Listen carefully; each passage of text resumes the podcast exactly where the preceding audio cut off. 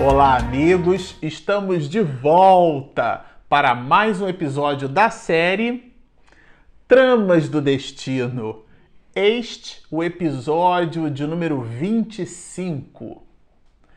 Bom, para você que está nos acompanhando no canal, nós estamos estudando esse livro maravilhoso de Manuel Filomeno de Miranda, Tramas do Destino, e estamos aqui nos despedindo de um capítulo maravilhoso. No episódio passado, nós comentávamos desse drama do senhor Rafael Fergusson, que era esse sentimento que ele compartilhava já com Cândido, um sentimento aonde ele se percebia amando a filha e, portanto, se preocupando com a situação de Lissandra, que já apresentava é, quadros muito graves do ponto de vista do seu psiquismo, né? além do quadro de epilepsia, a própria hanseníase, que ele, senhor Rafael, não sabia da hanseníase, mas o médico apresentou para ele o quadro grave da menina e ele foi tomado como pai de, de, uma surpresa muito grande, mas ao mesmo tempo se percebia também como uma espécie de ódio ou como uma satisfação interior dela estar naquela situação. E ele se percebendo nesse dualismo, nesse binômio, nessa dicotomia comportamental, vamos chamar assim, isso afligia muito a ele. Mas vamos nos lembrar que ele possuía o enfermeiro Cândido, que o assistia. Então, aqui nesse final de episódio, nós destacamos algumas partes do diálogo que na verdade representa uma aula do enfermeiro Cândido sobre reencarnação. E é o objeto da nossa atenção no episódio de hoje, são os desdobramentos que Manuel Filomeno de Miranda nos traz numa espécie de explicação pelo diálogo do enfermeiro Cândido com o senhor Rafael Fergusson, porque afinal de contas, ele não conseguia entender esse sentimento, essa situação, o porquê disso, né?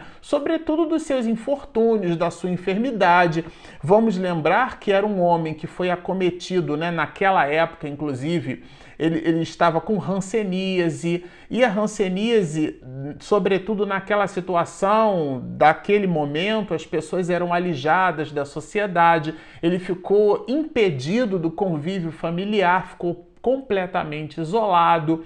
Aquele temperamento dele muito raivoso também potencializava o processo, fazia com que ele se ligasse às entidades espirituais de ordem inferior, que inclusive é, construiu uma espécie de conúbio vibratório, e o enfermeiro Cândido, espírita, sabia disso de alguma forma. É óbvio que os desdobramentos espirituais, os que inclusive dão nome ao livro, né, Tramas do Destino, o enfermeiro Cândido, no detalhe, certamente não as possuía, mas no campo da intuitividade, sobretudo considerando seu conhecimento doutrinário, ele, Cândido, sim, possuía essas informações. E é justamente se baseando nesse conhecimento doutrinário, isto é, no epicentro desse assunto, que é a reencarnação, a multiplicidade das existências terrenas, porque vida a gente tem uma só,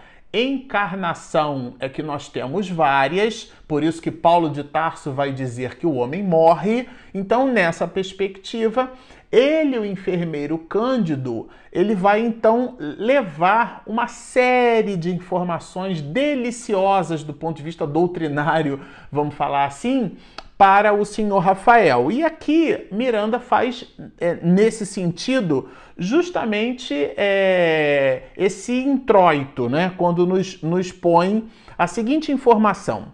Cândido, que anelava por um momento de abertura para informações mais amplas, não adiou o ensejo. Ou seja, percebeu o momento que era um momento propício psíquica e psicologicamente para passar informações ao senhor Rafael, porque senão ele iria rechaçar. Aqui é um ponto muito importante. Às vezes a gente é, coloca as coisas para as pessoas e a gente não escolhe o melhor momento. É muito importante aquela abordagem, né? É como alguém que vai pedir, por exemplo, aumento para o chefe. Ninguém faz isso quando percebe que o chefe não está num bom dia, está irritadiço. Então a gente espera o melhor momento. Esse tato psicológico, aquela abordagem que a gente faz com o filho ou com a filha, escolhe um instante ou da refeição para poder pontuar um determinado assunto.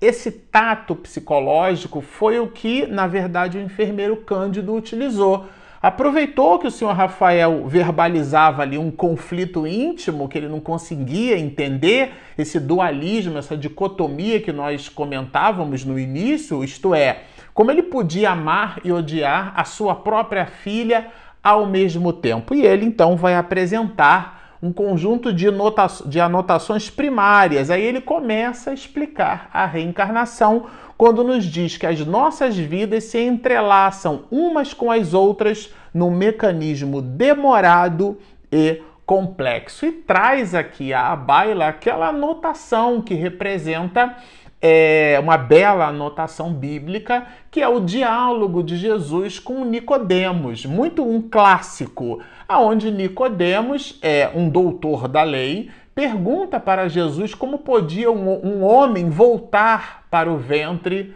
de sua mãe. Se alguém não nascer de novo, não pode ver o reino de Deus. Então, é, é, peremptória a anotação, ela está na forma imperativa.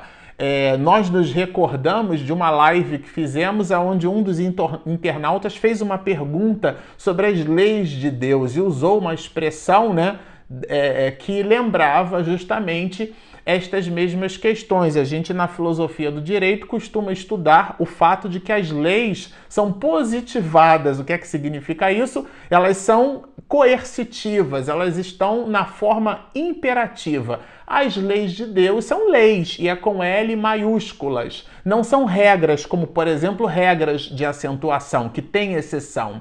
As leis de Deus não possuem exceção. É não matarás e ponto.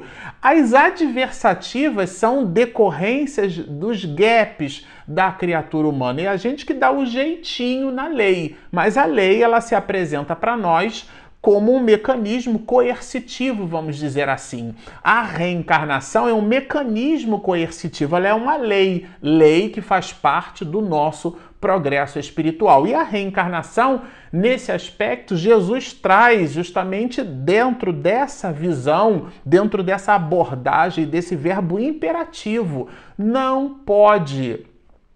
Todo aquele, né? Ele vai dizer: se alguém não nascer de novo, não pode ver o reino de Deus. Ponto. É preciso nascer de novo. E a pergunta que há mais de dois mil anos ela se faz entre nós. Como pode um homem nascer sendo velho? Pode, porventura, entrar novamente no ventre de sua mãe? E Jesus, como vocês se recordam, estabelece uma analogia que Manuel Filomeno de Miranda traz à baila, que se alguém não nascer da água e do espírito, é, Divaldo Franco, fazendo uma análise sobre esse assunto, ele vai falar do líquido amniótico. Aliás, a água, alguns pré-socráticos, alguns filósofos na antiguidade, na, na, na Grécia antiga, super acreditavam que o elemento primordial da natureza dentro dessa visão de, do monismo, né? Foi daí, inclusive, que surgiu com Demócrito a ideia do átomo, que vem do grego atomos, que significa sem divisão, mas essa partícula primordial, ela seria a água. E tudo é, o, o mais que existe na natureza, a condensação da água se transformaria nos outros elementos, dando uma ideia de que a água representaria então esse movimento, esse, é, é, essa ideia do primordial. Inclusive, no estudo da biologia, os primeiros seres vivos foram os seres aquáticos, né? As mônadas, as gônadas, os seres eucariontes e procariontes, isto é, com ou sem estrutura nuclear pré-definida, as amebas, os seres unicelulares, todos eles eram aquáticos e o são até hoje. E a gente vai estudar isso em microbiologia, né? Essa ideia da formação do nascimento dos seres vivos dentro dessa estrutura aquosa. E é dentro dessa relação metafórica que a gente vai encontrar aqui se alguém não nascer da água e do espírito. Então Cândido traz à baila essa ideia do, da necessidade do renascimento. E aqui Miranda faz um apontamento augusto muito interessante, olha. Doutrina conhecida desde a mais remota antiguidade, identificada pelos gregos sob o nome de palingenesia, que é a reencarnação. Porque os judeus primitivos, isso é importante que se diga, para eles a reencarnação era um fato comum entre eles, né? Aliás, sendo Jesus judeu, e tendo Moisés proferido uma lei mosaica, que lei é essa?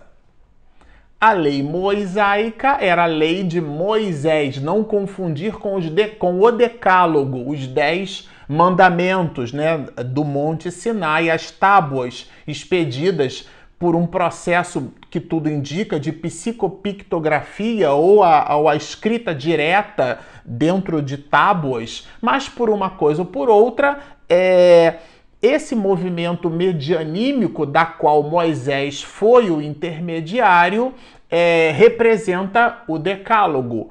O conjunto e o desdobramento de leis que Moisés permeou, nós dissemos que são moisaicas, porque vem de Moisés. E os judeus, eles então absorveram essas leis e esses princípios. E um desses princípios que Moisés é, expediu foi a proibição da comunicação com os mortos. Isso está na Bíblia.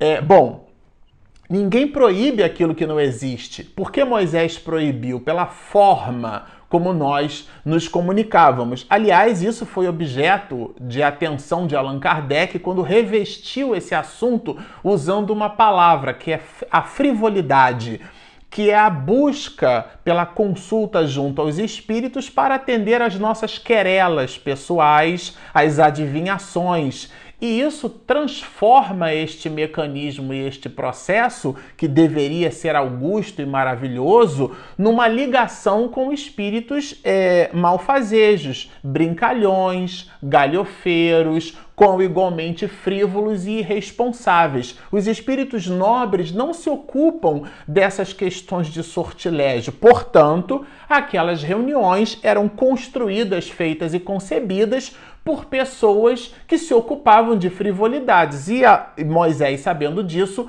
ele construiu a proibição com os, a comunicação com os chamados mortos. Isso evidencia um fato, né? Repito, ninguém proíbe aquilo que não existe. Então aqui Miranda faz essa anotação em cima da palingenesia, que é a ideia da multiplicidade das vidas, da reencarnação. E aqui o senhor Rafael, né, é, o poder do esclarecimento de Cândido vai fornecer o que a gente pode anotar como sendo a terapia da verdade, que aliás é o que dá título ao capítulo. O senhor Rafael, que nunca tomara conhecimento de tão elevada filosofia moral, interessou-se pela argumentação. Vocês lembram que da outra vez, quando eles abriram o evangelho, ele ficou interessado, só rechaçou depois a leitura, mas agora volta à baila, olha, desatrelando-se da indolência e da amargura, flor em botão fechada em si mesma, respondendo ao apelo do sol. Ele, na verdade, estava sedento por informações que explicassem aquela situação, todas aquelas dificuldades pessoais, né? É, e aqui, aprofundando o tema, Cândido dando mais explicações, faz uma distinção, porque em alguns credos pensava-se que nascer de novo era a ideia do batismo, mas vamos lembrar que Jesus nunca batizou ninguém. Ele foi batizado por João Batista, inclusive, dentro daquela prerrogativa e dentro daquele simbolismo, porque antes de Jesus, os profetas é, aqueles médiums que recebiam pelo pelo, pela veia da intuição ou pelos desdobramentos medianímicos mais ostensivos, informações a respeito da vinda de Jesus. E estas informações, algumas delas eram aureoloadas com determinados detalhes. E Jesus, buscando estes mesmos detalhes desses anúncios, transforma o momento do banhar-se nas águas, aquele movimento da, do batismo, como sendo um sinal entre os judeus primitivos ali tratar-se do Messias. É necessário que ele cresça e eu diminua, vai nos lembrar João Batista. Então é uma delícia, uma maravilha, mas aqui neste ponto ele traz essa informação porque ela não dialoga com a ideia do nascer de novo. O nascimento é realmente a reencarnação. Bom, mas se você está gostando dos nossos comentários, por favor, dê aqui embaixo o seu like, porque isso vai nos ajudar bastante. Mas vamos continuar. Bom, desse ponto de vista, o ensino refere que o corpo gera outro corpo, mas só o espírito produz outro espírito independendo, portanto, do corpo. Porque a ideia, inclusive mais tarde ele vai anotar que o espírito sopra onde quer, é esta distinção da realidade espiritual e da realidade material. E, e traz aqui Miranda à baila né, a visão da embriogenia, resgatando de novo essa ideia do, da água, do nascimento da água, né? E aqui, olha, por meio da embriogenia, sabemos que a partícula fecundante, o gameta masculino, é uma gotícula d'água. Ele se refere ao espermatozoide. Olha que delícia! E o gameta que se deixa fecundar, que é outra partícula, vamos dizer assim, aquosa, que é o óvulo. E, e, lá na fecundação ocorre o processo de nidação, aonde as células vão se multiplicando, dando ali a formação de uma nova estrutura física. Este é o elemento material, mas a consciência que pulsa nessa realidade, essa é a alma ou o espírito. Bom, é, ele vai citar aqui algumas disparidades né, do mundo com, com, os efeitos da reencarnação quando fala da colheita dos frutos decorrentes da sementeira pretérita de cada um. Porque o desdobramento desse entendimento é o de que nós somos os artífices do nosso próprio futuro. Bom, mas se vocês lembram da dona Adelaide no episódio passado, pois é ela que está aqui junto com Cândido e com o senhor Rafael, e Miranda faz questão de pontuar.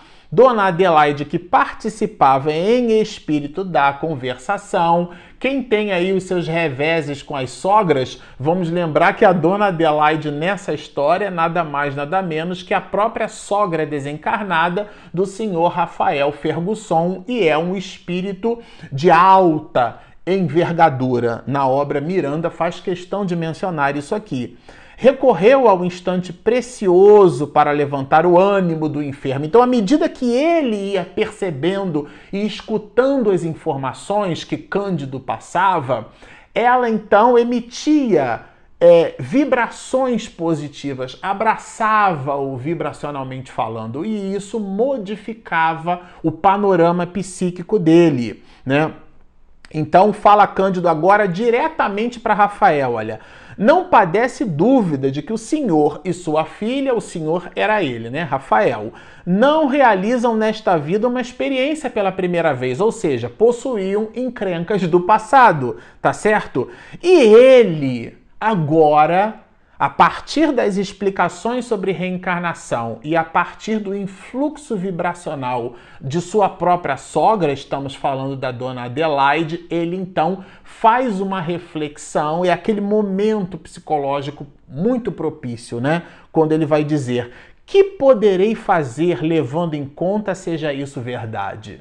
É ele, senhor Rafael, já reflexionando, inquiriu o ouvinte com sinceridade. E aí, como a gente costuma dizer no popular, chutou, é, cavou o pênalti e o Cândido chutou a bola e fez o gol. Ou seja, ele, ele, o senhor Rafael apresentou um questionamento muito profundo, baseado num conjunto de informações. A gente fica imaginando o ambiente psíquico naquele momento, né? Favorável a esse tipo de situação.